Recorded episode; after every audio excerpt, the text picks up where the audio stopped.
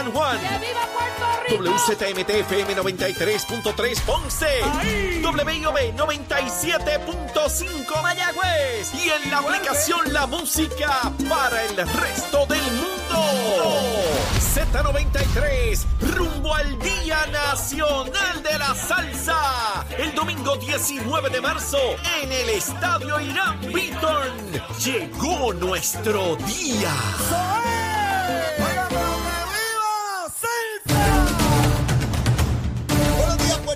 Buenos días América. Comienza Nación Z Nacional hoy martes 14 de marzo del año 2023. Soy Leo Díaz, contento de estar con todos ustedes. Mire, tempranito en la mañana, tempranito y contento, bien contento. Mire, ese equipo ha ganado ayer, que tronco de pela, mi hermano, un juego perfecto. Mire, yo me pongo nervioso, Zulma me regaña, empiezo a abrir la nevera y no voy a buscar nada porque me pongo nervioso.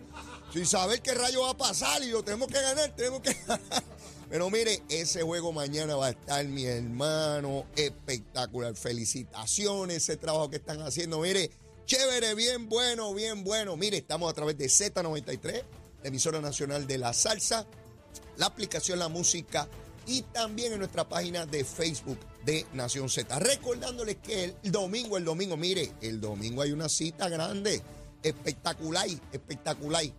En el estadio Irán Bithorn vamos para el Día Nacional de la Salsa. Desde tempranito voy para allá con Zulmita.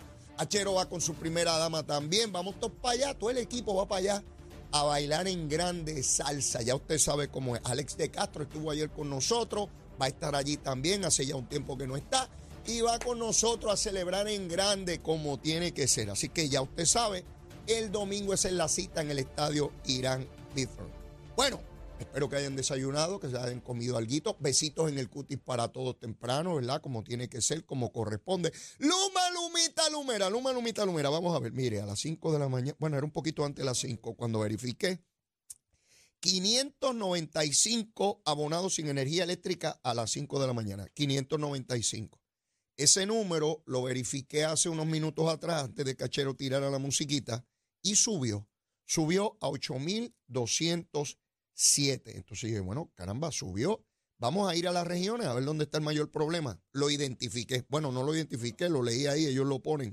Luma está informando que de los 8.207 que están ahora mismo sin energía, la inmensa mayoría están en la región de Cagua con 7.889. Las demás, mire cómo están. En Arecibo solo 34 no tienen luz. En Bayamón solo 185. En Mayagüez 45. En Ponce 28 y en San Juan 7.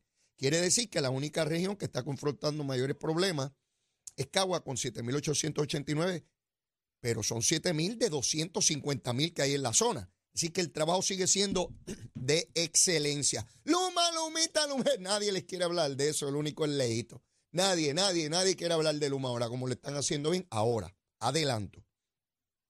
Ya está comenzando el calor. Ayer durante el día vi, estuvo en ochenta y pico, 88, 89, en el área de San Juan en algún punto.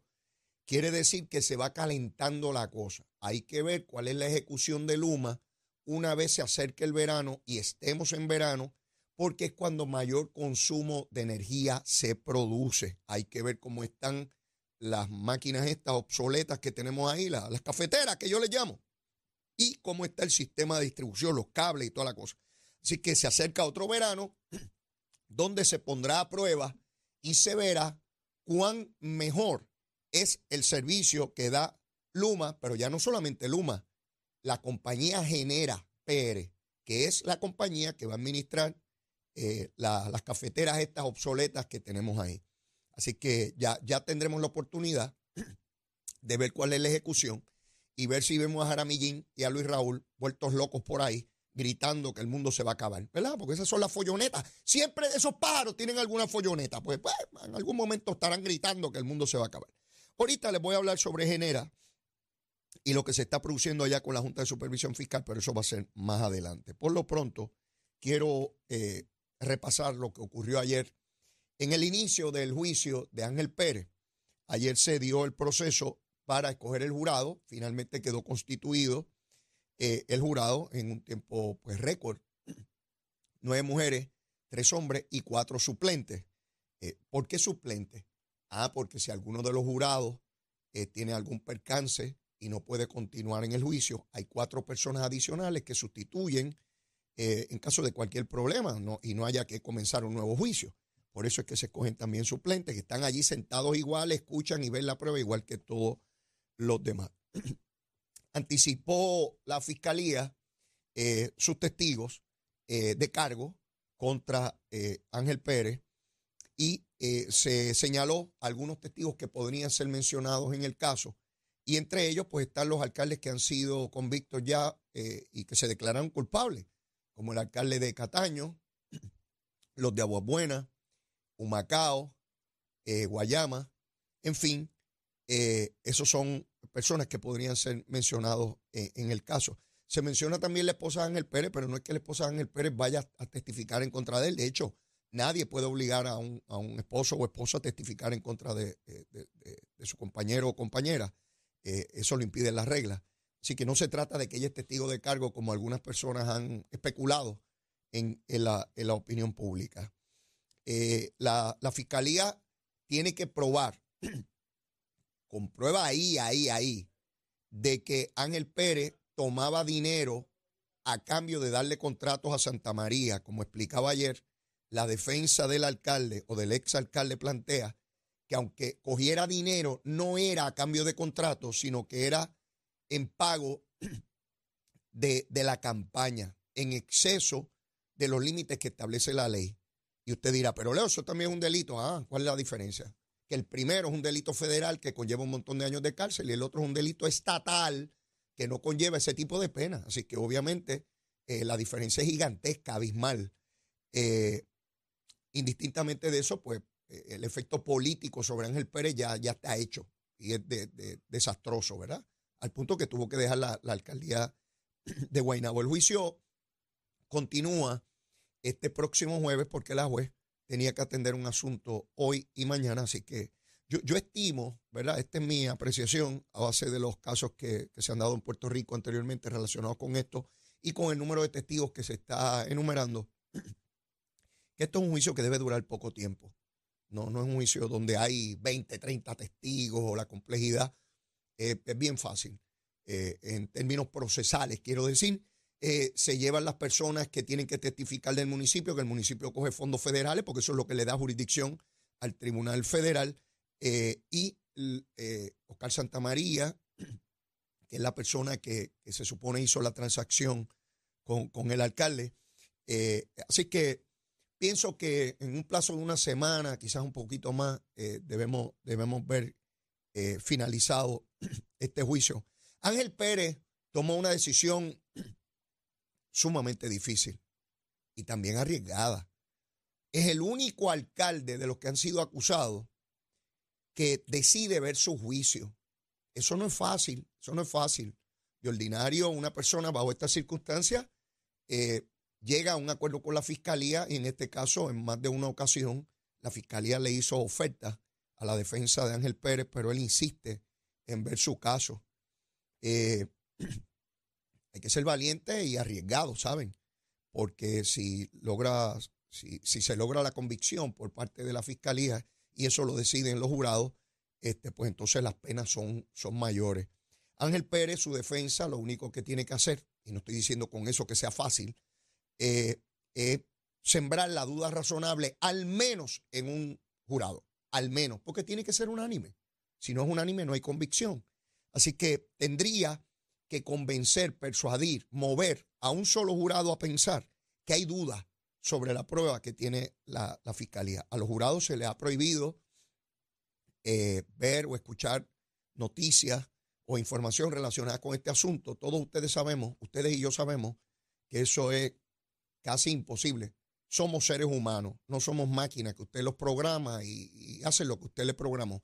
Siempre uno va a mirar por aquí, va a mirar por allá, el esposo, la esposa, el hijo, el nieto, el sobrino, el hermano, el del trabajo, el otro, le va a comentar aquello. Es, inevitable. Pero más allá de eso, el, el, compromiso que debe tener cada jurado es que irrespectivamente de lo que escuche fuera, lo importante es la prueba que desfila en sala solo esa prueba. Y yo he visto en infinidad de ocasiones donde lo que se discute fuera tiene poca o ninguna relación que lo que está dentro. Esto no se trata, como decía ayer en el Canal 11, eh, en unas intervenciones que tengo todos los lunes a las cinco y media de la tarde en las noticias, eh, eh, con Selimar, que esto no es lo que diga Leito Díaz en un programa de radio o de televisión, o lo que diga cualquier otro pájaro o pájara, analista o periodista. Eso siempre va a tener el inconveniente del filtro de quien habla, de quien se convierte en interlocutor, en intermediario. Por eso es que es tan importante que los jurados conozcan y sepan de su seria y profunda responsabilidad con nuestro sistema democrático de gobierno y que una persona sea juzgada imparcialmente, que nadie tenga el ánimo prevenido, que ya esté juzgado el caso cuando yo me siento ya, ay, no importa lo que pase ahí, para mí es culpable o para mí es inocente, no, que sea a base de la prueba que pasa allí. Y en un caso como el de Ángel Pérez, como el de cualquier otra figura pública, sea política o no, ciertamente hay personas allá afuera que tienen hachas que amolar, tienen hachas que amolar y tienen ánimo prevenido. Si me cae mal Ángel Pérez por ser estadista, pues que se lo lleven preso.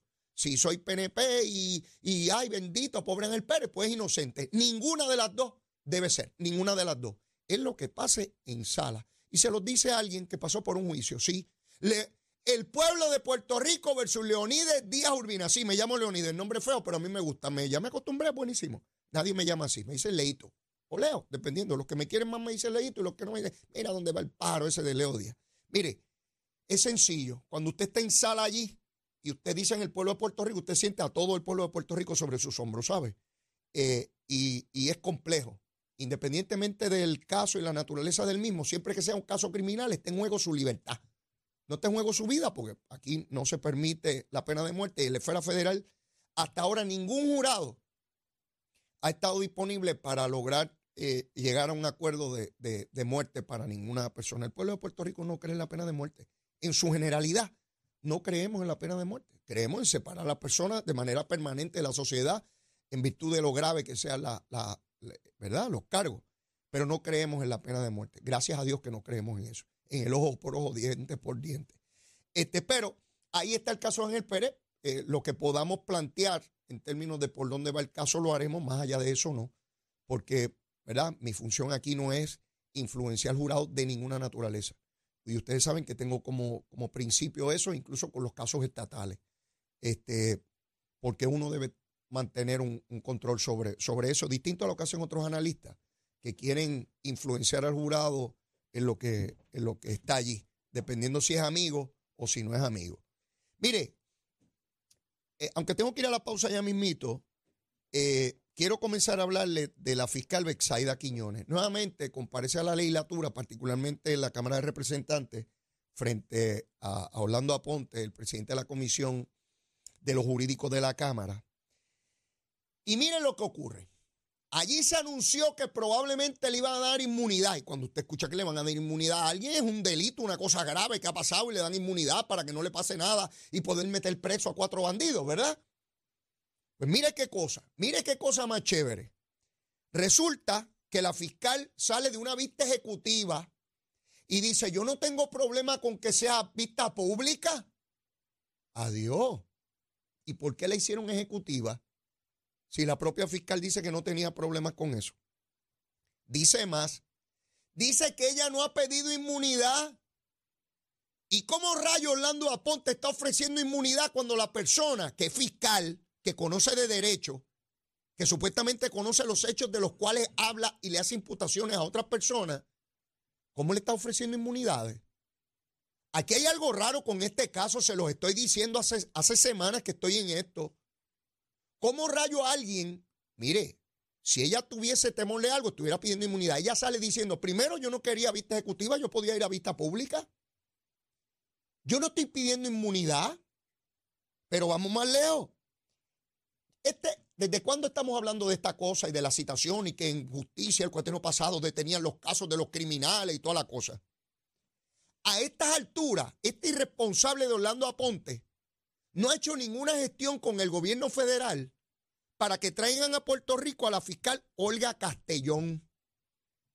La licenciada Olga Castellón es fiscal federal en funciones hoy. era jefa de fiscales el cuatrenio pasado. Y esta fiscal Bexaida Quiñones le imputa a Olga Castellón que la detuvo para que no investigara delitos, de crímenes, de asesinatos. Y usted me va a decir a mí que un legislador que le crea a Bexaida Quiñones no debió haber hecho gestiones hace semanas, meses, para que se citara a Olga Castellón, pues ahora es que lo va a hacer. Están jugando a la política con esto, pero todavía me queda más información. No se vaya, que estamos apenas empezando a quemar el cañaveral. Llévatela, chévere. Buenos días, Puerto Rico. Soy Emanuel Pacheco Rivera con la información sobre el tránsito. A esta hora de la mañana continúa el tapón en la mayoría de las carreteras principales del área metropolitana, como es el caso de la autopista José de Diego, que se mantiene congestionada entre Vega Alta y Dorado y desde Toa Baja hasta el área de Atorrey en la salida hacia el Expreso Las Américas. Igualmente la carretera número 2 en el cruce de la Virgencita y en Candelaria en Toa Baja y más adelante entre Santa Rosa y Caparra la PR5, la 164 y la 167 de Naranjito, así como algunos tramos de la PR5, la 167 y la 199 en Bayamón. Además, la avenida Lomas Verdes entre la American Military Academy y la avenida Ramírez de Arellano, la 165 entre Cataño y Guaynabo en la intersección con la PR22, así como el expreso Valdeoriotti de Castro desde la confluencia con la ruta 66 hasta el área del aeropuerto y más adelante, cerca de la entrada al túnel Minillas en Santurce el ramal 8 y la avenida 65 de Infantería en Carolina, así como el expreso de Trujillo en dirección a Río Piedras, la 176, 177 y la 199 en Cupey y la autopista Luisa Ferré entre Montelledra y la zona del Centro Médico en Río Piedras y más al sur en Caguas. Además, la 30 desde la colindancia desde Juncos y Gurabo hasta la intersección con la 52 y la número 1. Ahora pasamos al informe del tiempo. El Servicio Nacional de Meteorología pronostica para hoy la continuación de tiempo generalmente bueno y estable en horas de la mañana. A medida que el día progrese, sin embargo, se espera el desarrollo de algunos aguaceros que llevarán lluvias hacia el interior, de interior y noroeste de la isla durante la tarde. Los vientos permanecerán del este y del sureste de 10 a 12 millas por hora y las temperaturas rondarán en los medios 80 grados en las zonas montañosas debo decir, en las zonas costeras y en los bajos a medios 70 grados en las zonas montañosas. Hasta aquí el tiempo les informó Emanuel Pacheco Rivera. Yo les espero en mi próxima intervención aquí en Nación Z Nacional, que usted sintoniza a través de la emisora nacional de la salsa Z93.